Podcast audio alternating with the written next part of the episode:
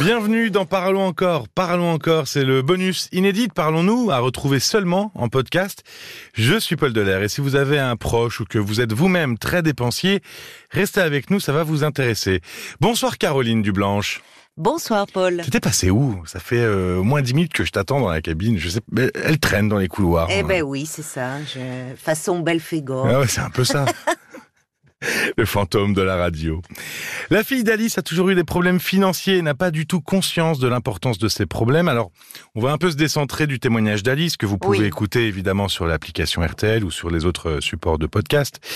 Et avec Caroline ce soir, on va parler des dépensiers compulsifs. Alors, Comment on sait qu'on est dépensier compulsif Moi, si j'arrive dans un magasin, euh, que j'aime bien euh, ces baskets, euh, que j'avais pas prévu d'acheter et que je les achète, est-ce que je suis un acheteur ou un dépensier compulsif Et non, bien sûr, euh, il y a une différence essentielle, même fondamentale à faire entre l'achat compulsif que l'on fait tous. À un moment donné, on n'avait pas prévu, et puis euh, c'est l'occasion qui fait le larron, et puis tout d'un coup, on a envie. On flash, paf. Voilà, on flash, et bon. euh, Et on crame la carte. Et on se fait plaisir, euh, mais ça reste ponctuel.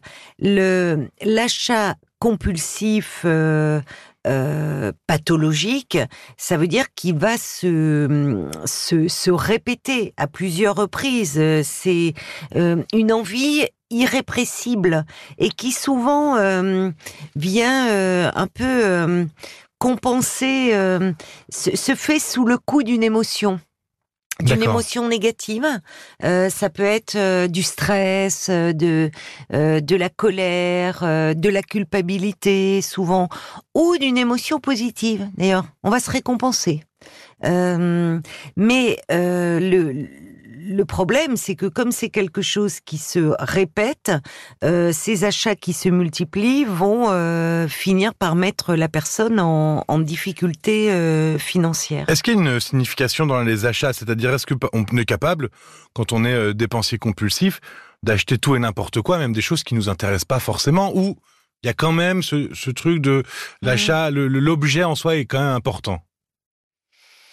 Sur le moment, c'est-à-dire que euh, c'est c'est pas tant. euh, oui, c'est-à-dire que on, on Oui, c'est rend- sur l'instant, C'est finalement. sur l'instant, mais finalement, euh, alors il y a des personnes qui, ça va être plus les vêtements, euh, d'autres euh, des, des produits, euh, enfin le informatique, euh, d'autres les, mais il y en a qui vont acheter euh, de façon, ça peut être soit des vêtements, soit des produits de déco pour la maison, enfin qui vont être dans plusieurs registres.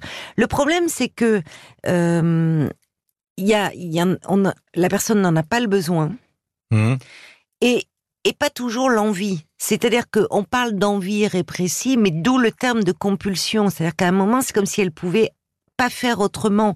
Et d'ailleurs, les objets, une fois achetés, sont souvent relégués.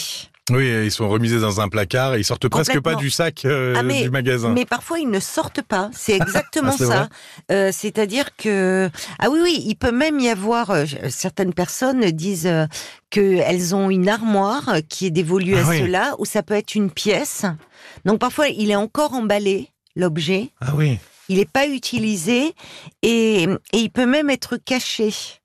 Euh, un peu là- par honte, voilà, ça si la personne ne vit, voilà, si la personne ne vit pas seule, elle va chercher à, à cacher Ah oui. cela. Oui, parce que ce qui caractérise, tu disais par rapport à, à l'achat compulsif qu'on peut tout faire Mhm. euh, sous le coup d'une pulsion, de l'achat compulsif pathologique, c'est que le plaisir de l'achat laisse très vite la place à de la honte, à de la culpabilité. Oui. Oui, finalement, le le- le- l'envie Le plaisir. se- oui, ch- change très vite et c'est vraiment quelque- presque une fraction de seconde, le temps de l'achat et après c'est terminé, quoi. C'est ça. Et, très vite, ça se transforme en, en sentiment de honte de, de ne pas avoir réussi euh, à se, à se contrôler c'est toute la différence avec le plaisir, finalement. Évidemment. Euh, mais euh, mais ça peut avoir des conséquences catastrophiques, finalement. On, on parle de, de, de, de découvertes, de crédits, de dettes. Oui. Que- que- comment, enfin, est-ce que c'est possible de pas s'en rendre compte? Ah mais euh, les, les, les personnes, euh, ne- elles, sont pas hors de la réalité. Elles s'en rendent compte, mais euh, elles s'en rendent compte, mais elles ne peuvent pas faire autrement. Mm. elles sont. euh, c'est- pour ça d'ailleurs qu'on parle de, de de ce terme compulsif. C'est souvent tu disais est-ce que enfin dans ta question il y a au fond c'est souvent sous-diagnostiqué. Euh, les personnes disent ah ben j'ai toujours été dépensière. Euh, Hmm. J'ai toujours été des voilà c'est comme ça. euh, c'est euh, elles voient pas forcément cela comme un symptôme. Ouais. Mais si ce n'est, il y a quand même des signes qui, qui doivent alerter, c'est c'est cette perte de contrôle finalement. C'est acheter sans en avoir besoin, sans en avoir euh, parfois même envie. Euh, ouais. C'est une, une accumulation d'objets de toutes sortes, parce que chez certaines personnes, on voit c'est vraiment un certain type d'objets. Majoritairement, on voit c'est toutes sortes d'objets dont on n'a aucune utilité. Donc, on a des armoires qui débordent d'objets dont on ne se sert pas, parfois qui sont encore dans l'emballage. Euh, ce sentiment de culpabilité, de honte après l'achat, euh, ça devient obsessionnel aussi. C'est-à-dire que voilà, il y a, y a la honte, la culpabilité, mais très vite, il y a la perspective d'un nouvel achat. Sortir pour aller acheter un nouvel achat. Finalement, tout est très éphémère, en fait, que ce soit Ah oui, le- le- l'envie comme le, le- la honte après. oui. C'est- Ça, on passe très Tout vite à autre chose. Tout va très vite. Euh, et, et ça finit par se, se répercuter euh, sur les relations avec les proches, hein, souvent. C'est-à-dire que, ben, elle en parlait, Alice, il y a souvent des conflits avec les proches pour des questions Ah, d'argent. Oui, à propos d'argent. Ben, parce que la personne se retrouve euh, très souvent à découvert, euh, euh, euh, en dette, elle n'arrive plus à boucler ses fins de mois, donc se tourne vers ses proches, donc c'est quelque chose sans fin. Et alors, ce qui est d'autant plus compliqué de nos jours, c'est que tu imagines bien que les paiements en ligne n'arrangent rien. Ah, mais c'est oui, le dé- la dématérialisation, elle est, elle fatale piège. pour ces gens-là. C'est un vrai piège. Il y a plus contact direct avec l'argent. Quand on voit que même juste ici réel. au, au distributeur de friandises, Oui. c'est euh, sans carte. contact avec la carte. Oui. C'est-à-dire que Oui. des petites sommes de 1 euro, on peut le faire C'est euh, ça. 10 fois, on s'en rend pas compte. Mais en fait, c'est maintenant on peut payer un euro. on dit, Je peux payer en Oui. carte. Oui, oui, un euro. Ça, c'est redoutable. C'est redoutable parce que euh, la personne ne se rend plus compte de ce qu'elle dépense. Et d'ailleurs, euh, dans les thérapies euh, cognitives et comportementales, souvent ce qui est proposé, c'est euh, justement de sortir sans sa carte bancaire. Il faut travailler sur le fond, hein, on va y revenir, mais sortir sans sa carte bancaire ou sans son chéquier. Maintenant, Bon, on accepte de moins en moins les chèques. Euh, et sortir avec l'argent. Oui, Euh, Il y a des liquide. personnes d'ailleurs qui disent quand elles font leurs courses, Mhm. alors pas parce qu'elles sont dépensières compulsives, mais euh, c'est connu dans la grande distribution, ils changent sans arrêt les rayons pour nous faire passer devant des trucs dont on n'avait pas besoin, qui n'étaient pas sur notre liste de courses, et, et du coup on va les acheter. Euh, on, est aussi dans une société de consommation, ça n'aide pas. hein. Oui, on Aussi, nous ça pousse joue. aussi. Mais oui, on pousse à consommer.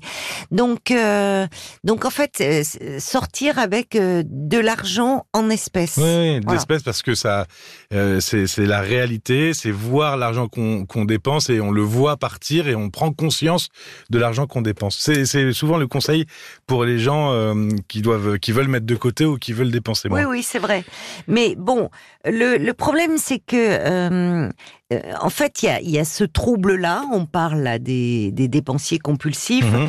mais euh, il faut savoir que ce, ce trouble est rarement seul. Enfin, il est souvent accompagné de troubles anxieux, de troubles dépressifs.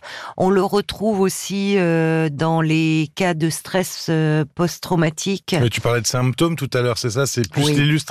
Oui. l'illustration de quelque chose, euh, enfin, d'un mal-être, plutôt que qu'un Oui, problème en soi, Oui, ça? oui. Finalement, le, le rapport à l'argent cache quelque chose de, de plus profond.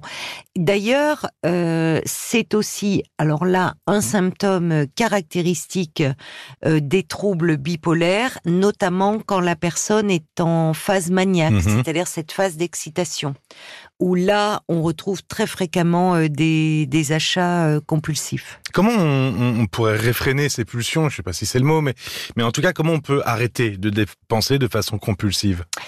Alors, euh, déjà, euh, si derrière, euh, il y a un trouble dépressif, des troubles anxieux, un état de stress post-traumatique, c'est cela qu'il faut soigner. Avant de là, si si la personne, ce que je disais, sortir sans sa carte bancaire, euh, oui, ça va Qui est marcher une astuce, fois, deux fois, c'est une astuce.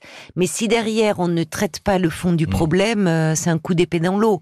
Donc il faut déjà euh, faire un peu un bilan et, et voir si derrière il n'y a pas quelque chose d'un mal-être plus Oui, profond. Qu'est-ce qu'il faut cibler Qu'est-ce qu'il faut et, et- et- aborder cibler cela. Parce qu'il faut pas oublier que je, je- quand je disais que le l'achat il va venir compenser finalement quelque chose, un, un, un stress ressenti, un sentiment de colère, une, une culpabilité.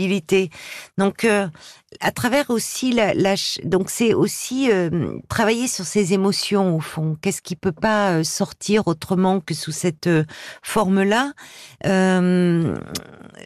À travers aussi un certain type d'achat, la personne, elle peut se valoriser. On voit d'ailleurs, il y a des personnes qui ont besoin d'acheter des marques. Mhm, c'est mhm. c'est vraiment, il faut des marques. Euh, mais, mais ça peut aller jusqu'à simplement euh, du maquillage. Il faut que le rouge à lèvres, ça soit une marque. Il faut, euh, on, on voit comme si inconsciemment, mais derrière cet achat de marque, on rehaussait sa propre image. On se donnait de la valeur. On se valoriser, ouais. Voilà, parce que au fond, on a une faible estime de soi. C'est quelque chose que l'on retrouve, alors qu'on retrouve dans la problématique de la dépression, évidemment, Mhm. mais parfois derrière, dans sa, dans la problématique des achats compulsifs, il peut y avoir quelque chose de de, de cet ordre-là. Il peut y avoir un fonctionnement familial, parce que je disais, c'est au fond une, difficulté à gérer ses émotions et on y répond par ce biais-là. Euh, mais quand je disais, on peut parfois se récompenser, là aussi, si c'est ponctuel, et c'est très bien de savoir se Oui. faire plaisir. Quand euh, on a, voilà, on se dit, bah là, je sais Oui. pas, j'ai. Si on peut j'ai- se le permettre, le, le- but c'est pas voilà. de vivre dans l'austérité. évidemment, l'argent c'est un moyen, c'est pas une fin. Donc, euh, mais c'est quand c'est finalement là aussi c'est la répétition qui est problématique. Mais il y a dans certaines familles euh, les enfants, euh, soit pour les récompenser de façon systématique, je dis pas, mais t'as eu de bonnes notes, tiens je vais t'acheter ça. C'est pour ça que c'est toujours à double tranchant. Mhm. Bon, alors il y a les grands-parents qui disent si tu travailles bien, je te donnerai un petit billet. Voilà, bon, c'est différent. Mais quand c'est dans un- modèle éducatif, ça peut devenir problématique. Ou, ou pour consoler. Oui, C'est-à-dire pour consoler, bah, consoler, ça passe par tiens, je vais t'acheter un jouet, je vais t'acheter une peluche. Je vais... Or, la consolation, ça doit passer par un réconfort, par des paroles, par des mots de réconfort, Mm. par des gestes aussi, pas, et pas par l'achat. oui, sinon ça, ça, Bah, ça peut, ça euh, conditionne euh, ça la, consolation. Il y a une forme d'apprentissage. Tu parlais de la famille et on peut parler de la famille et des proches si on a euh, quelqu'un qu'on connaît euh, qui est dans cette situation-là. Bah, D'ailleurs, je, on parlait tout à l'heure des, des dettes euh, d'amis. Oui, Euh, oui. qu'est- Qu'est-ce qu'on peut faire pour aider la personne? À un moment, est-ce que il faut arrêter tout? Il faut qu'est- qu'est-ce qu'on fait? Oui, c'est très important. Dans les thérapies, d'ailleurs, on peut essayer d'associer un peu la, la famille. Enfin, euh, hormis si la personne vient et qu'on qu'on la traite pour dépression, évidemment, ou trouble anxieux. Oui, parce que la famille est souvent démunie et va, va avoir tendance à répondre à la, à la demande directe qui est euh, parce que la personne est, est endettée ou en manque d'argent. Donc, aider ponctuellement, pourquoi pas, si ça peut éviter euh, à la personne une expulsion, évidemment, et qu'on peut le faire, qu'elle paie plus son loyer, bon. Mais sinon, en fait, on, on ne traite pas le fond du problème, puisque le fond du problème, il est ailleurs que dans ce rapport à l'argent Mmh. et aux choses et aux objets. Donc, euh, la famille peut faire part de son inquiétude. Euh, en disant, écoute, euh, ça, ça nous inquiète parce que tu te mets vraiment en danger, c'est le terme que tu Oui, disais Alice vrai. à plusieurs reprises, tu te mets en difficulté et euh, je pense vraiment que tu as besoin d'aide. Donc répondre systématiquement par l'argent ne fait qu'entretenir le problème, même si là aussi au cas par cas ou au coup par coup on peut comprendre que la famille euh, euh, veuille euh, veuille, Soutenir veuille aider. financièrement. Mais oui. il est plus à ce moment-là, il serait plus important on peut, de faire appel à des travailleurs sociaux. La prise en charge, elle peut être pluridisciplinaire, c'est-à-dire que ça peut être des professionnels de santé, médecins, psychiatres, psychologues, euh, pour traiter euh, les, les troubles associés. euh, Mhm. mais euh, des travailleurs sociaux peuvent faire permettre de faire face aux problèmes d'end- d'endettement. Ça sort de la famille. C'est-à-dire que avec des travailleurs sociaux, il est possible de voir comment, enfin, il y a, euh, ils, ils peuvent intervenir même au domicile et euh, euh, on n'est plus dans ce cadre de la famille, la famille qui fournit euh, finalement, euh, qui reste à la surface du problème en fait. Voilà, en voulant aider. Il y a des associations qui pourraient aider. D'ailleurs, je, je, qui pourraient des groupes de parole. Ça existe tout ça? Alors, euh, il y a euh, ce qu'on appelle les, les, débiteurs anonymes, euh, qui sont sur le même principe que les alcooliques anonymes, c'est-à-dire des groupes de soutien. Ah oui? Voilà où où en fait il y a une aide qui est apportée à travers ce groupe de parole pour finalement ne pas se mettre dans le rouge et ne pas Oui, le être but- dans le surendettement en oui, fait. le hein, but ce c'est de rester arriver. euh, solvable, c'est ça, et de de pas de pas euh, tomber euh, dans dans le, le- les dettes et finalement qui peuvent euh, qui peuvent Ah bah, qui peuvent poursuivre toute la vie. infernale. Exactement, une spirale infernale. Les débiteurs anonymes, euh, l'adresse mail, c'est euh, enfin l'adresse mail, le site internet, c'est débiteuranonyme.org au pluriel, et vous pouvez les appeler au 06 19 46 01 32. Je pensais à ce film aussi qui est en train de sortir, je- qui est déjà sorti, je crois, ce mercredi. Lequel? Euh, une année difficile Ah, il est sorti. du duo, très euh, envie d'aller le voir. Ah oui, ah oui, oui. avec euh, Jonathan Cohen et, et Pio Marmaille, oui. et euh, qui, qui parle euh, du, de- du surendettement. Alors c'est pas forcément les, Paraît-il, les- dépensiers compulsifs, mais qui parle de surendettement et, et qui sont euh, d'ailleurs allés dans l'association euh, Crésus, si j'ai pas de bêtises. Qui aide les gens euh, Exactement. surendettés. De- vous pouvez consulter l'association Crésus d'ailleurs au passage. Oui, oui, ils partent toujours de, de faits de, de société. Et en même temps, bon, avec, euh, avec ce, ce côté euh, décapant, euh, irrésistible. Merci beaucoup Caroline. Merci, Paul. Ce que vous pouvez faire de façon compulsive, en revanche, c'est quoi? Bah, C'est écouter les autres podcasts de l'émission.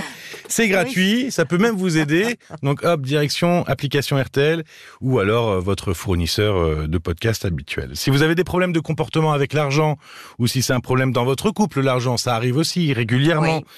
Eh ben, appelez-nous un soir 09 69 39 10 11 ou vous passez euh, aussi par le mail parlons-nous rtl.fr. Merci beaucoup. Merci à tous. À très vite et surtout, prenez soin de vous. À très vite. Parlons encore. Le podcast.